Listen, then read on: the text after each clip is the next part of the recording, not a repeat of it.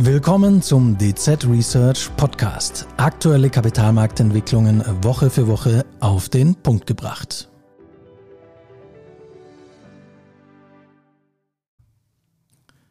Höhere Zinsen und steigende Baukosten haben dem Bau- und Immobiliensektor in den vergangenen Jahren schwer zu schaffen gemacht.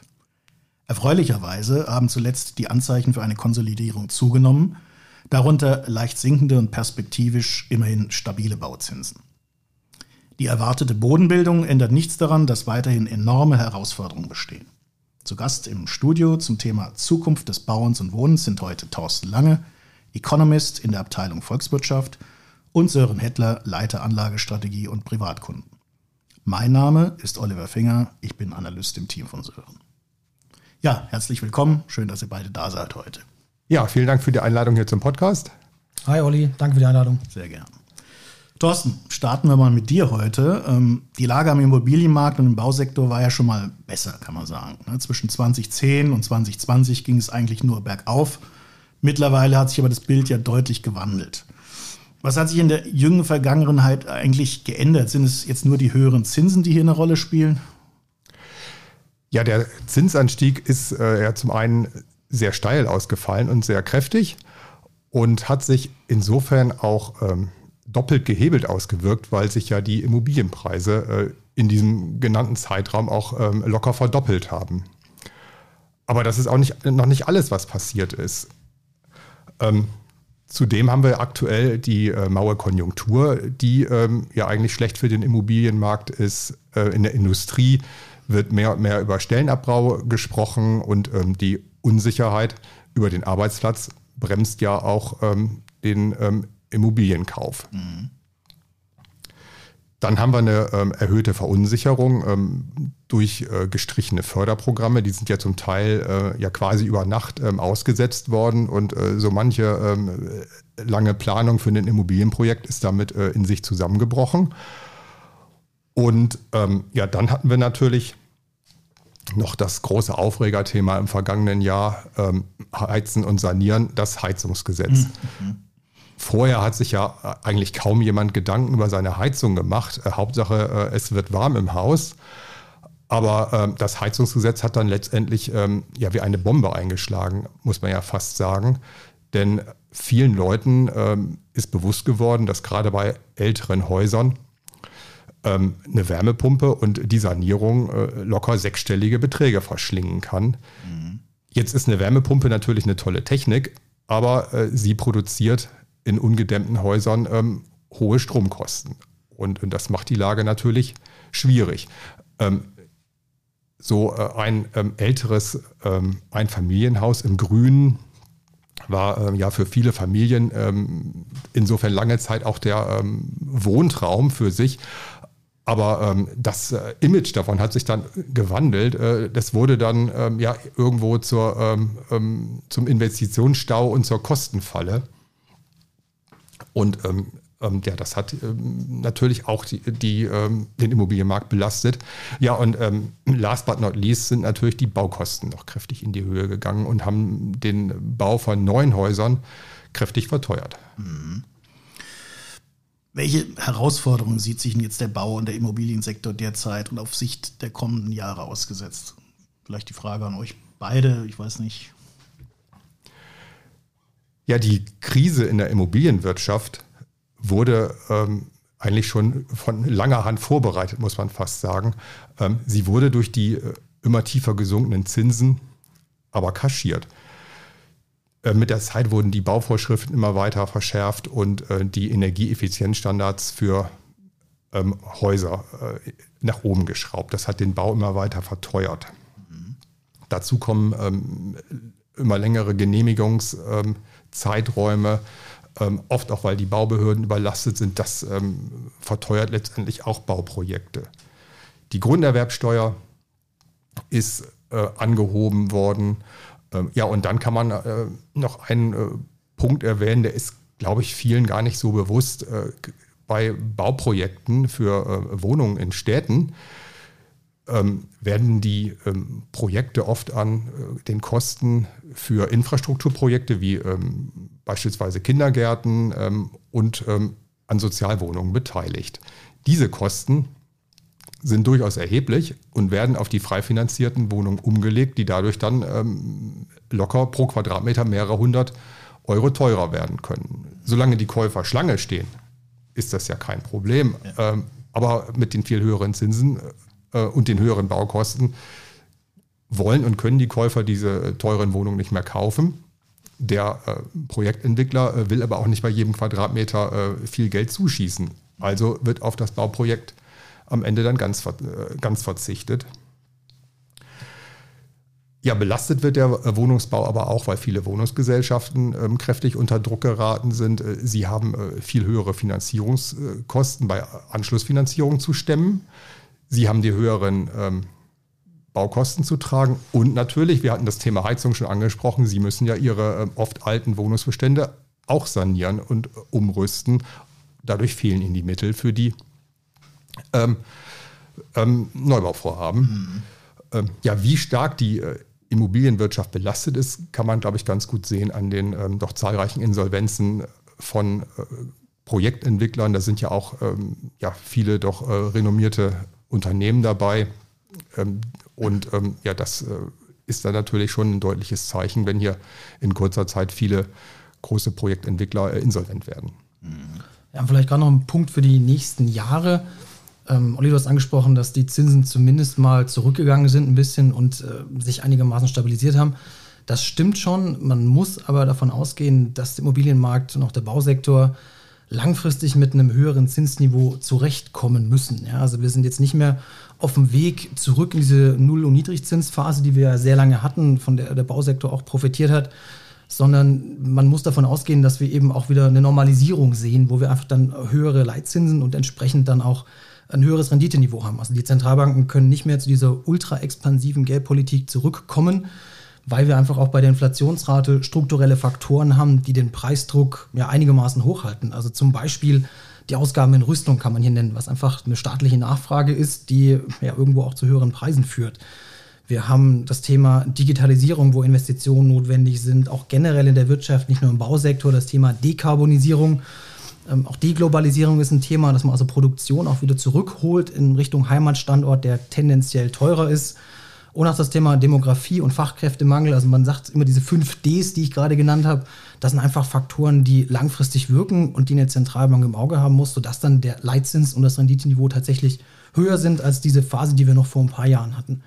Und noch ein letzter Punkt, der, glaube ich, auch für die nächsten Jahre relevant sein wird, das sind die Baukosten. Die sind kräftig gestiegen, ja.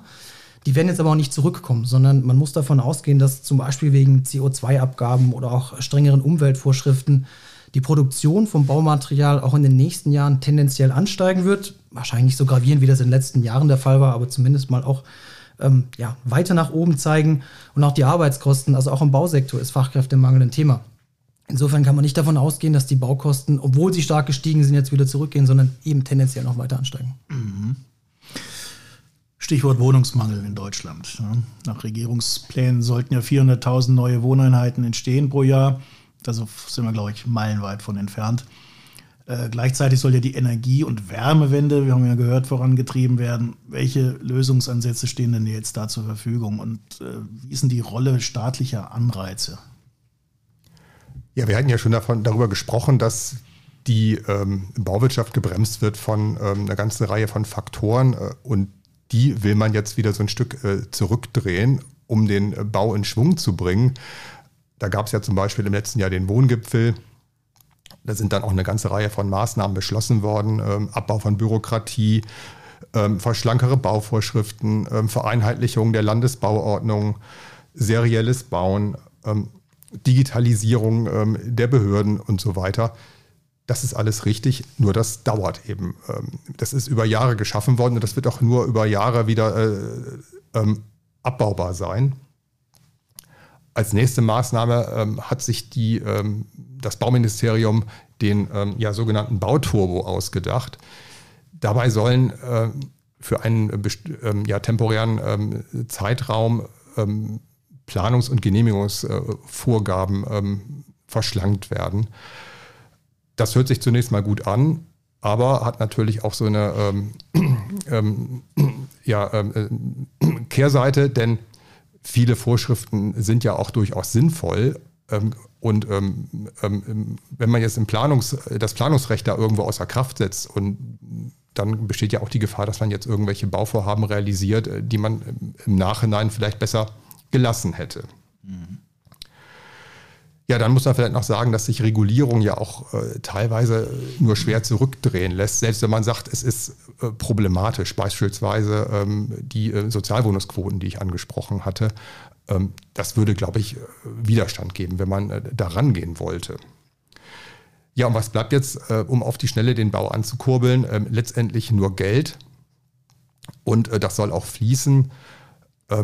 Die Regierung hat sich als Maßnahme hier eine Sonder-AFA überlegt, die den Mietwohnungsbau attraktiver macht. Das ist auch eine gute ähm, Idee. Ähm, Steuern sparen zieht in Deutschland eigentlich immer. Äh, nur das Ganze hängt mit dem äh, Wachstumschancengesetz derzeit noch im Vermittlungsausschuss fest. Mhm. Äh, es wird meiner Ansicht nach auch nicht reichen, den Bau anzukurbeln. Ich glaube, dazu sind noch weitere ähm, Finanzspritzen äh, notwendig. Ähm, Senkung der äh, Grunderwerbsteuer, ähm, vielleicht auch ähm, eine Reduzierung der Mehrwertsteuer auf äh, den Wohnungsbau oder eben auch ähm, KfW-Zinsprogramme, äh, die sich ähm, ja unterm Strich vielleicht sogar äh, selbst tragen würden. Äh, denn wenn keine Wohnungen gebaut und gekauft werden, fallen auch keine Steuern an. Insofern kann man das Ganze eben auch temporär so in Gang setzen. Äh, und um es vielleicht äh, zusammenzufassen, über Subventionen für die Bauwirtschaft kann man sicherlich geteilter Meinung sein. Nur ähm, wir haben Zuwanderung, eine wachsende Einwohnerzahl. Ähm, Deutschland sucht aktiv äh, Fachkräfte im Ausland und die müssen irgendwo wohnen. Wenn die Wohnungen nicht gebaut werden, ähm, dann steuern wir irgendwann auf doch eine enorme Wohnungsknappheit zu und das kann dann soziale Spannung nach sich ziehen. Klar. Und das will, glaube ich, auch niemand. Natürlich, ja. Ja, also ich glaube, ähm, du hast schon recht, der Staat muss was tun und ähm, Sonderabschreibungen sind immer ein Mittel, das funktioniert in Deutschland, das hat man in den 90er Jahren, glaube ich, war das ähm, auch schon sehr gut gesehen. Ähm, die Frage ist, ja, okay, wo kann der Staat was tun? Wo sollte er optimale Rahmenbedingungen schaffen? Ähm, und wo ist aber auch die Wirtschaft in der Pflicht? Also ich habe schon den Eindruck, dass die Unternehmen aktiv die Initiative suchen müssen, um da auch innovative Lösungen, beispielsweise für mehr Umweltschutz oder auch schnelleres Bauen auf die Beine zu stellen. Mhm. Ja, da knüpfe ich gleich an, Sören. Äh, welche Branchen sind jetzt hierbei gut aufgestellt und können dann voraussichtlich einen Beitrag leisten, beziehungsweise dann auch profitieren als Branche? Also ein konkretes Beispiel sind sicherlich die großen Immobilienkonzerne. Die haben die Möglichkeit, wirklich ressourcenschonend und relativ schnell dann auch neuen Wohnraum zu schaffen. Ein Stichwort hier, du hast es vorhin ange angebracht, äh, Thorsten, das serielle Bauen oder auch modulares Bauen.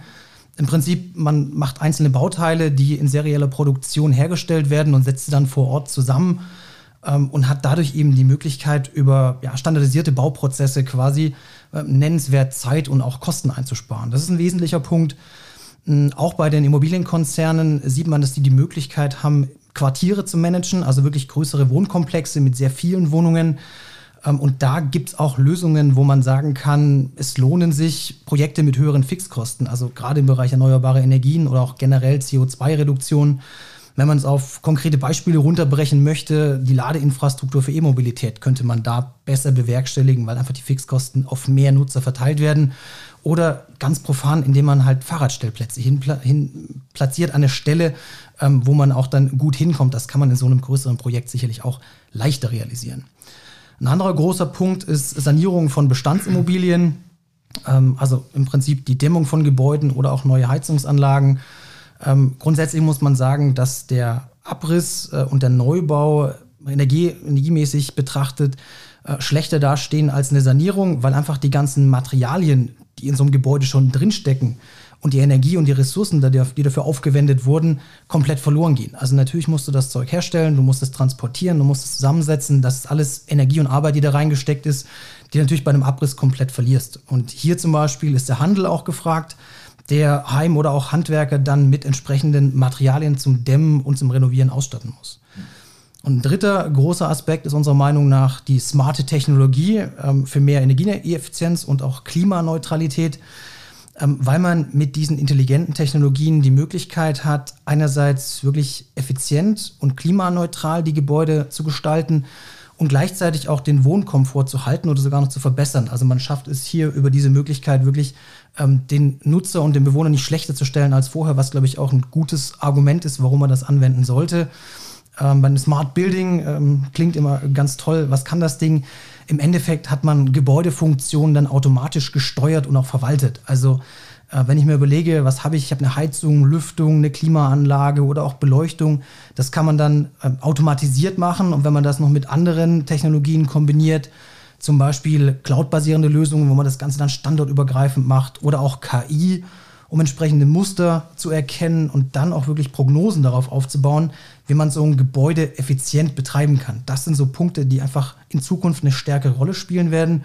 Und wenn man den Branchenexperten glaubt, dann sind durch diese innovativen Ansätze alles zusammengenommen Kosten- und Energieeinsparungen im Bereich von 30 Prozent möglich. Ich glaube, das ist zumindest mal ein Schritt in die richtige Richtung. Und gerade mit Blick auf die Unternehmen, welche können sowas? Naja, also Unternehmen aus dem Industrie- und Investitionsgüterbereich sind in der Lage, derartige Projekte wirklich zu stemmen. Mhm. Interessant, ja. Thorsten, zum Abschluss noch mal kurz zu dir.